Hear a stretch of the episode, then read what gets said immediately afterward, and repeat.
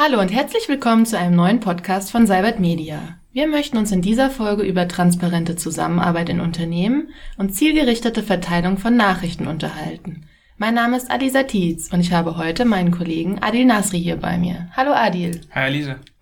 Adil, digitale Zusammenarbeit unternehmensweit, vor allem über Standorte hinweg, ist keine einfache Aufgabe. Es braucht da gute Werkzeuge, um die Informationsflut aus E-Mails, Meetings und so weiter zu überwinden. Kannst du beschreiben, vor welchen Herausforderungen Unternehmen in Sachen digitaler Zusammenarbeit heutzutage stehen?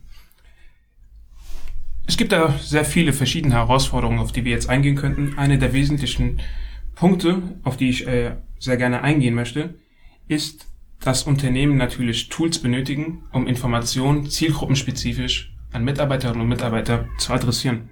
Du sagst es selbst, es gibt sehr viele verschiedene Informationen, es gibt auch verschiedene Arten von Informationen, ob es jetzt irgendwelche Meeting-Notizen sind oder globale Unternehmensnachrichten. Wir müssen auf jeden Fall wissen, welche dieser Informationen an welche Personen gerichtet werden sollen. Und dazu ist es erforderlich, dass man Mitarbeiterinnen und Mitarbeiter kennt. Was bedeutet das?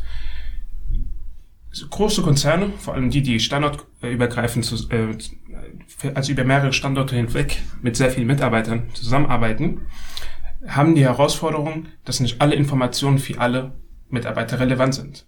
Also müssen wir diese einzelnen Personengruppen ähm, in irgendeiner Form oder irgendeiner Art und Weise clustern. Heißt, ich muss zum Beispiel ähm, wissen, ob es Informationen gibt, die nur an studentische Mitarbeiter gehen oder Informationen, die jetzt für Mitarbeiter relevant sind, die kurz vor dem Rentenalter stehen. Denn nicht alle Informationen sind für alle Mitarbeiter relevant. Und wenn man halt in der Situation ist, in der man sehr viel Informationen kommunizieren kann, bedeutet das auch nicht, dass die Mitarbeiter äh, das auch begrüßen werden, weil das am Ende zu dieser Informationsflut führt, die sehr viele Mitarbeiterinnen und Mitarbeiter frustriert. Also würde ich sagen, zielgruppenspezifische Kommunikation über die richtigen Werkzeuge. Das ist eine wesentliche Herausforderung, die Unternehmen heute haben. Okay, und du hast jetzt gerade schon angesprochen, es gibt ähm, verschiedene Informationen, verschiedene Inhalte, die kommuniziert werden können. Ein wichtiger Teil davon sind ja Unternehmensnachrichten. Ähm, gerade im Intranet-Kontext ähm, kommt immer wieder das Thema auf, wie kommuniziere ich eigentlich Nachrichten und wie kommuniziere ich Nachrichten an die richtigen Personen. Und vielleicht kannst du da noch mal was zu sagen, ähm, was beim Kommunizieren von Nachrichten ähm, zu beachten ist. Also, äh, was wir bei vielen Unternehmen sehen, ist, dass sehr viele noch auf diese klassische ähm, Art der Kommunikation äh, setzen. Heißt, wir aus der Unternehmenskommunikation veröffentlichen jetzt Unternehmensnachrichten und wir sorgen dafür, dass alle Mitarbeiter sie erhalten. Ähm, das ist jetzt dieses typische Push-Prinzip. Wir, wir sammeln Informationen und verteilen sie dann an alle. Ich bin eher ein Fan davon, ähm, auf das Pull-Prinzip zu setzen. Heißt, wir etablieren irgendein Kommunikationsinstrument, beispielsweise ein Intranet, und sorgen dafür, dass alle Mitarbeiterinnen und Mitarbeiter sich regelmäßig dort einloggen. Wenn ich nämlich dort dann die, die Unternehmensnachrichten veröffentliche, habe ich auch viel, äh, also die Kontrolle darüber, welche Informationen an welche Zielgruppen ausgestrahlt werden. Hier ist Personalisierung ein sehr gutes Stichwort. Wenn nämlich alle Mitarbeiterinnen und Mitarbeiter einen Zugang zu dem Intranet haben, weiß ich ja im Endeffekt als Administrator, wer sich dort einloggt. Diese Personen haben ja alle ein Profil und dieses Profil ist mit verschiedenen Merkmalen ausgestattet, die es mir dann hilft, einzelne Personengruppen zu bilden. Alle Mitarbeiter aus der Marketingabteilung, alle ähm, Mitarbeiterinnen und Mitarbeiter, die in Projektgeschäften involviert sind. Und dementsprechend kann ich halt diese Merkmale nutzen, um Informationen zielgruppenspezifisch auszustrahlen. Das heißt, auf der Startseite finden wir dann im Ideal, also im Idealfall einen Mix aus globalen Unternehmensnachrichten, die für alle Mitarbeitergruppen relevant sind, zum Beispiel die Ankündigung des Vorstands oder die Weihnachtsgrüße, aber dann auch natürlich Standort- oder Abteilungs- oder teamspezifische Nachrichten, die dann personalisiert ausgestrahlt werden. Hilfreich ist es natürlich, wenn diese Nachrichten vorrangig einzelnen Mitarbeitergruppen angezeigt werden, aber auch für andere Mitarbeitergruppen zugänglich sind. Heißt, wir müssten hier unterscheiden zwischen Personalisierung und Berechtigung. Nur weil ich nicht in der Marketingabteilung arbeite, bedeutet das ja nicht, dass es mich überhaupt nicht interessiert, was in der Marketingabteilung so vor sich geht. Dementsprechend wäre es cool, wenn ich zum Beispiel über ein Nachrichtenarchiv oder über die Suche auf Informationen aus, ähm, aus der Marketingabteilung halt zugreifen könnte, auch wenn ich beispielsweise im Vertrieb arbeite. So können sich nämlich auch Synergieeffekte nutzen, so kann auch die Kollaboration in dem Sinne gefördert werden, dass ich einen Kommentar hinterlasse auf einer Blognachricht, also einer Unternehmensnachricht, die eigentlich nur für die Marketingkolleginnen und Kollegen bestimmt ist. Und ähm, diese Information zum Beispiel jetzt ähm, im Bereich des Marketingteams oder in jedem anderen Bereich, ähm, da frage ich mich jetzt, das sind wahrscheinlich eine, ist eine große Menge an Inhalten. Wie kann ich denn dafür sorgen, dass die Inhalte auch aktuell sind und dass die Nachrichten, die erscheinen, aktuell sind? Genau. Ähm, das ist eine sehr gute Frage. Das ist äh, in den Intranet-Projekten, ähm, die ich äh, begleiten durfte, ähm, immer wieder für verschiedene Problemlösungskonzepte gesorgt hat. Ich halte es zum Beispiel für sehr sinnvoll, bei der Kommunikation von Informationen auf Dezentralisierung zu setzen. Heißt, wir brauchen uns gar nicht auf eine zentrale Abteilung wie die Unternehmenskommunikation zu verlassen, die diese Nachrichten auf, also verfasst und aufbereitet, sondern lasst uns doch einfach dafür sorgen, dass die Mitarbeiter, die Nachrichten haben oder Nachrichten haben könnten, auch diese Information auch teilen könnten. Weil das führt nämlich dazu, dass wenn du, Alisa, in der Marketingabteilung jetzt irgendetwas teilen möchtest, dass du da keine extremen äh, bürokratischen Aufwände hast, um eine Nachricht zu veröffentlichen. Da du in der Marketingabteilung bist, solltest du die Möglichkeit haben, ähm, eine Nachricht zu veröffentlichen, die dann den Marketingmitarbeiterinnen und Mitarbeitern angezeigt wird. Selbstverständlich sollten auch sowas wie Freigabeprozesse, sofern das erforderlich ist, ähm, mit ähm, integriert sein. Aber im Endeffekt äh, äh, vereinfacht es natürlich äh, den Veröffentlichungsprozess, weil sehr viele Mitarbeiterinnen und Mitarbeiter auf einmal an diesem Nachrichtenredaktionsprozess beteiligt sind. Wenn wir nämlich alles über eine zentrale Abteilung steuern, gibt es verschiedene Herausforderungen. Zum einen weiß die Unternehmenskommunikation ja gar nicht über alle Themen Bescheid. Das heißt, sie kann ja auch nur reagieren auf irgendwelche Anforderungen, die aus den einzelnen Abteilungen gestellt wird. Dann fehlt ihnen natürlich auch das Detailwissen zu den einzelnen Projekten und so weiter. Dementsprechend ist es einfacher, wenn die Mitarbeiterinnen und Mitarbeiter die Nachrichten veröffentlichen, für, äh, für die es auch am Ende relevant ist. Und dadurch sorgt man dafür, dass zum einen die Nachrichtenfrequenz erhöht ist, weil viel mehr Mitarbeiterinnen und Mitarbeiter halt diese Nachrichten äh, veröffentlichen können. Und gleichzeitig versucht die Unternehmenskommunikation äh, auf bestimmte Prinzipien Acht zu geben, wie zum Beispiel äh, Form und Inhalt. Da kann man zum Beispiel auch Vorlagen setzen, ähm, bei uns im Intranet ist es ja zum Beispiel so, ähm, dass wir jeden Monat unsere betriebswirtschaftliche Auswertung veröffentlichen. Das ist immer ein ganz kurzer Blogpost ähm, mit einer kurzen Tabelle, Umsatz, Gewinn, Kosten und Rendite und mit ein paar erklärenden Sätzen. Das ist sehr einfach über einfache Vorlagen zu realisieren, so dass jetzt auch die Kollegen aus der, Kollegen aus der Buchhaltung, die jetzt nicht wesentlich zum ähm, Redaktionsprozess im Intranet sonst beitragen, die Möglichkeit haben, diese Informationen transparent zu hinterlegen. Und gleichzeitig, das sehen wir auch zum Beispiel ja bei uns, ähm, haben wir das ja als Teil, äh, Teil der Onboarding-Checkliste, dass sich alle neuen Mitarbeiterinnen und Mitarbeiter vorstellen. Da kann man ganz einfach auf praktische Vorlagen setzen, die es natürlich vereinfachen, diese Informationen zu teilen. Ja, also du würdest schon sagen, dass auch in großen Unternehmen ähm, mit mehreren tausend Mitarbeitern zum Beispiel es möglich ist, ähm, das Intranet zu öffnen, ähm, den Mitarbeitern die Möglichkeit zu geben, selbst Nachrichten zu verfassen und gegebenenfalls durch Berechtigungen oder Qualitätskontrollen oder irgendwie noch einen Zwischenschritt, Freigabeprozesse, das zu steuern. Aber im Prinzip würdest du sagen, ähm, öffnet euer Intranet soweit es geht, auch für die Mitarbeiter, lasst den Freiraum und Genau, also da würde ich äh, absolut zustimmen. Wir haben ja verschiedene Möglichkeiten zu steuern, welche Nachrichten an welcher Stelle ausgestrahlt werden. Bedeutet, die Unternehmenskommunikation könnte immer noch darauf achten, dass auf der Startseite, auf der sich alle einloggen, wirklich hochkarierte Unternehmensnachrichten befinden. Und jetzt zum Beispiel nicht irgendeine Vorstellung eines studentischen Mitarbeiters, der in zwei Wochen schon wieder weg ist. Ähm, das lässt sich beispielsweise über Abteilungsstartseiten realisieren oder über so ein zentrales Nachrichtenarchiv. Wenn man aber so einen kollaborativen Ansatz halt hat, ähm, merkt man halt ganz ähm, schnell, dass die Inhalte, die geteilt werden, auch aktuell sind. Weil wenn ich, wie gesagt, um auf den Punkt von vorher nochmal äh, zurückzugreifen, wenn ich alles zentralisiere, ähm, dauert es natürlich auch seine Zeit, bis die Unternehmenskommunikation all das, äh, all, all diese Informationen verarbeitet und veröffentlicht hat. Das kommt an einem Newsletter ähm, vom Prinzip her äh, sehr nahe, wo praktisch Informationen über die letzten vier, acht oder zwölf Wochen halt alle gesammelt, hochkarätig äh, verarbeitet werden und dann veröffentlicht werden. Das Problem ist da halt nur, bis die Information ausgestrahlt wird, ist die Information eigentlich schon veraltet und ich habe nicht die Möglichkeit, auf diese Nachricht zu reagieren als Mitarbeiter. Und das ist ein Problem. Bei einem kollaborativen Ansatz habe ich diese Information relativ zeitnah zum Geschehen und habe die Möglichkeit, über die Kommentare oder über irgendwelche Ergänzungen auch mein Feedback zu hinterlassen.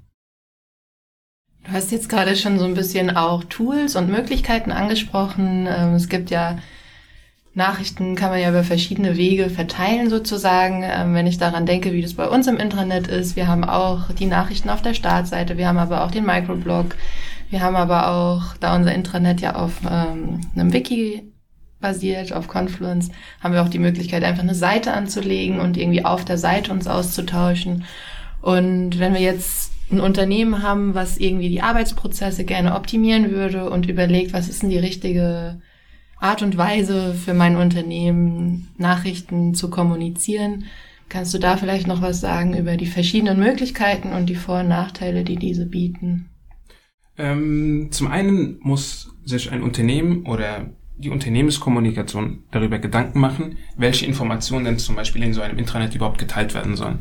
Bei einem kollaborativen Intranet, wie zum Beispiel Lynchpin, das auf Confluence basiert, hat man halt sehr viele Möglichkeiten, weil es nicht es sich nicht nur eignet für die Kommunikation von Unternehmensnachrichten, sondern auch für die Zusammenarbeit. Sprich, Wiki-Seiten können kollaborativ bearbeitet werden oder über Erweiterungen wie zum Beispiel äh, dem Microblog können natürlich auch Kurznachrichten äh, veröffentlicht werden. Und da muss man natürlich erstmal überlegen, welcher dieser Kommunikationskanäle ist für welche Informationsart die am besten geeignetste. Ähm, das spielen verschiedene Faktoren eine Rolle, wie zum Beispiel Langlebigkeit der Information. Wenn ich zum Beispiel möchte, dass eine Information über einen sehr langen Zeitraum aufrufbar ist, beziehungsweise auch in zwei Jahren beispielsweise über die Suche gefunden werden kann, dann würde ich mich immer für eine Unternehmensnachricht oder für einen Blog entscheiden, weil er eher statischer Natur ist. Ich kann ihn zwar immer wieder bearbeiten, aber sobald ein Blogartikel einmal veröffentlicht worden ist, ähm, gehen wir jetzt einfach mal davon aus, dass, er, dass dieser Blogartikel auch diverse Freigabeprozesse durchlaufen hat, kann man halt davon ausgehen, dass dieser Blogartikel nicht mehr verändert wird. dementsprechend kann ich jetzt zum Beispiel als Mitarbeiter, der sich über ein Projekt informieren möchte, das vor zwei Jahren abgeschlossen worden ist, einfach über die Suche ähm, auf diesen Blogpost praktisch hin navigieren. Ähm, das hilft dann aber praktisch äh, zu wissen, dass es ein Blogartikel war, weil ich ja dann auch verschiedene Filtermöglichkeiten in der Suche nutzen kann und nicht jede einzelne, jeden einzelnen Informationsschnipsel in der Suchanzeige angezeigt bekomme. So. Wenn ich aber eine Information habe, die eher flüchtiger Natur, flüchtiger Natur ist, also von der ich weiß, wenn ich sie jetzt, diese Nachricht jetzt veröffentliche, hat sie morgen eigentlich gar keine Relevanz mehr und auch eher vom Stil her eher informell ist, beziehungsweise auch sehr kurz. Da würde ich zum Beispiel sowas wie den Microblog verwenden. Ähm, das ist diese Facebook-artige Kommunikation oder so wie bei Twitter, wo ich eine Kurznachricht 140 Zeichen, 280 Zeichen veröffentlichen kann und eine Information bekannt gebe, wie zum Beispiel ähm, heute ähm, ist äh, ein Feueralarm, also ein Probefeueralarm. Also keine Panik bekommen, nicht rausrennen, ist nur eine kurze Information. Die ist für alle Mitarbeiter morgen irrelevant. Oder jemand hat Geburtstag und bringt Kuchen mit. Das ist ja so eine Information, die in vielen Unternehmen noch per E-Mail geteilt wird. Ähm, wenn man dann halt aus dem Urlaub wieder zurückkommt ähm, und dann sieht, dass das, äh, dass die Inbox, also der Posteingang mit 1000 E-Mails äh, überfüllt ist und die Hälfte der Nachrichten halt genau solche Nachrichten sind, die gar nicht mehr relevant sind, ist es natürlich erstmal sehr störend. Und deswegen würde ich für so eine Art der flüchtigen Kommunikation den Microblog zum Beispiel wählen, weil dadurch, dass die Frequenz dort deutlich höher ist als bei klassischen Unternehmensnachrichten und äh, chronologisch immer sortiert wird in, in einer Art Timeline, ähm, sorgt man dafür, dass diese Nachricht am nächsten Tag schon gar nicht mehr aufrufbar ist, beziehungsweise nur noch über die Suche auffindbar ist. Da würde ich halt das wählen. Wenn ich etwas möchte, äh, also eine Information teilen möchte, bei der auch andere Kolleginnen und Kollegen etwas beitragen sollen, da würde ich zum Beispiel eine Wiki-Seite wählen. Die ist zwar auch nachhaltig, beziehungsweise langlebig, aber diese ähm, ähm, basiert jetzt auf ähm, den Wiki-Prinzipien, heißt, diese Seite kann von jedermann bearbeitet werden und dementsprechend unterwerfe ich sie implizit immer einer Qualitätskontrolle.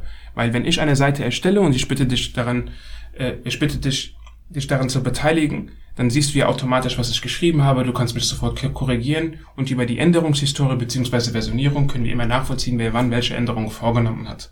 Deswegen würde ich halt immer gucken, für welche Art der Information eignet sich welches Medium am besten. Worauf man da natürlich auch achten muss, ist, dass diese Informationen dann auch wieder zielgruppenspezifisch adressiert werden können. Heißt, wenn ich ähm, Non-Desktop-Worker habe, also Mitarbeiter ohne festen PC-Arbeitsplatz, und die erreiche ich jetzt nur über ein Smartphone, zum Beispiel über eine Mobile-App für das Intranet oder über diese Touch-Displays, die wir halt haben, müssen wir natürlich auch dafür sorgen, dass diese Information auch an diese Mitarbeiter ausgestrahlt werden kann. Es bringt natürlich nichts, ähm, eine Wiki-Seite zu äh, Arbeitsanweisungen zu erst, äh, erstellen in der Produktion, wenn die Mitarbeiter und Mitarbeiterinnen aus der Produktion nicht auf diese Informationen zugreifen können, weil diese nicht über das Kommunikationsinstrument Smartphone oder Touch-Display aufrufbar ist. Okay, das heißt im Prinzip auch schon vor der Einführung von einem Intranet oder wenn man sich für ein, eine neue Software entscheidet, sollte man sich im Prinzip schon überlegen, welche Möglichkeiten habe ich, Nachrichten oder Informationen zu kommunizieren und dann auch zu schauen, wie ist mein Unternehmen eigentlich aufgebaut, was ist wichtig, was soll ich beachten, welche Voraussetzungen sind gegeben und wie kann ich sozusagen dann meine Kommunikation passend auf mein Unternehmen nutzen. Richtig. Äh, ähm, gleichzeitig sollte man jetzt auch nicht ähm, alles von Anfang an äh, bis ins Detail, bis ins letzte Detail überdenken. Ähm, man kann ja auch klein anfangen. Man kann ja zum Beispiel sagen, dass man nicht alle Zielgruppen erreichen möchte. Wir haben zum Beispiel ähm, Kunden, die ein Intranet einführen und äh, sehr viele Filialmitarbeiter haben. Zum Beispiel im Einzelhandel. Da sagt man auch ganz klar, wir fangen zuerst mit den Mitarbeitern in den Büros an, weil die haben alle Laptops, die haben alle Desktop-PCs, die, da wissen wir, wie wir sie erreichen. Und erst wenn sich da praktisch alles bewährt hat, man gewisse Learnings gezogen hat, sagt man, okay, jetzt greifen wir die nächste Personengruppe an. Das sind jetzt zum Beispiel die Filialmitarbeiter in den einzelnen Stores. Die werden jetzt zum Beispiel mit Smartphones ausgestattet und dann äh, werden jetzt zum Beispiel auch die Mitarbeiter über die mobile App zum Beispiel angesprochen. Heißt, man sollte auch immer auf eine Art Flexibilität achten. Nicht alles muss äh, natürlich in Stein gemeißelt werden. Man sollte immer dafür sorgen, dass vor allem auf Veränderung reagiert werden kann. Ähm, das heißt, man muss nicht alles bis ins letzte Detail durchdenken, aber im Endeffekt schon mal ähm, das große Ganze oder beziehungsweise das Big Picture gezeichnet haben und darauf basierend die Unternehmenskommunikation ausrichten. Es bringt nämlich nichts, äh, wenn man halt alles bis ins letzte Detail überdenkt und dann man sofort merkt, dieses Kommunikationskonzept, das wir uns ausgedacht haben, das funktioniert nicht, das müssen wir überarbeiten. Also geht man lieber iterativ vor auf Experimentebasis sozusagen. Man nimmt vielleicht nicht alle Filialen auf einmal, also nicht alle 30 Filialen deutschlandweit, sondern man nimmt sich zum Beispiel nur zwei, drei Filialen in der Region, startet so eine Art Pilotprojekt und schaut, wie das funktioniert. Und grundsätzlich wäre es natürlich auch da sehr zu begrüßen, wenn man aus den einzelnen Filialen, um bei diesem Beispiel zu bleiben, einzelne Mitarbeiterinnen und Mitarbeiter gewinnt, die Informationen auch veröffentlichen. Denn umgekehrt ist es natürlich auch für Mitarbeiter in den Büros interessant zu wissen, was eigentlich in diesen Stores ähm, vor sich geht. Genau. Ja, ähm, interessantes Thema. Ich denke, in jedem Unternehmen ist das Thema. Ähm, wir könnten wahrscheinlich auch noch viel länger darüber sprechen, aber unsere Zeit für diese Folge ist jetzt schon beinahe um, Adil. Ähm, Vielleicht fassen wir noch mal kurz zusammen, ähm, was sich die Zuhörer hier als Tipps mitnehmen können, ähm, wie transparente Zusammenarbeit ähm, funktionieren kann, auch über Standorte hinweg. Mhm. Ähm, was ist besonders wichtig zu beachten? Also, um es zusammenzufassen, will ich zum Beispiel sagen, ähm, es muss eine Umkehr von personenspezifischer zu themenspezifischer Kommunikation ähm, geschaffen werden. Heißt, ich sollte nicht mehr alle meine Mitarbeiter persönlich adressieren in Form von E-Mails, sondern eine zentrale Plattform schaffen, über die dann einzelne Themen kommuniziert werden und dann über Personalisierungsfunktionen darauf achten, dass die richtigen Informationen an die richtigen Mitarbeitergruppen ausgestrahlt werden. Dafür ist Voraussetzung, dass wir überhaupt Mitarbeiterinnen und Mitarbeiter kennen, die Aussage, also, also aussagekräftige Profile haben, damit wir auf diesen Merkmalen halt diese Personalisierungsoptionen dann nutzen können. Wichtig finde ich auch immer, so viele Mitarbeitergruppen wie möglich an diesem Prozess oder an diesem Kommunikationskonzept zu beteiligen. Man sollte eher auf Dezentralisierung setzen und versuchen, so viele Mitarbeiterinnen und Mitarbeiter wirklich, äh, also in diesen Prozess mit einzubinden, so dass man auch immer tagesaktuelle Nachrichten hat, die dann auch wirklich sehr nah am Tagesgeschehen sind. Denn das sind relevante Informationen für Mitarbeiterinnen und Mitarbeiter, die sie sich auch wünschen. Okay. Wenn Sie mehr zu dem Thema wissen wollen, ähm, melden Sie sich gerne bei uns. Adil, ich bedanke mich bei dir, dass du heute dabei warst. Ähm, Danke auch dir, hat mir sehr viel Spaß gemacht. Und genau, wir freuen uns, wenn Sie bei der nächsten Folge wieder dabei sind. Tschüss. Tschüss.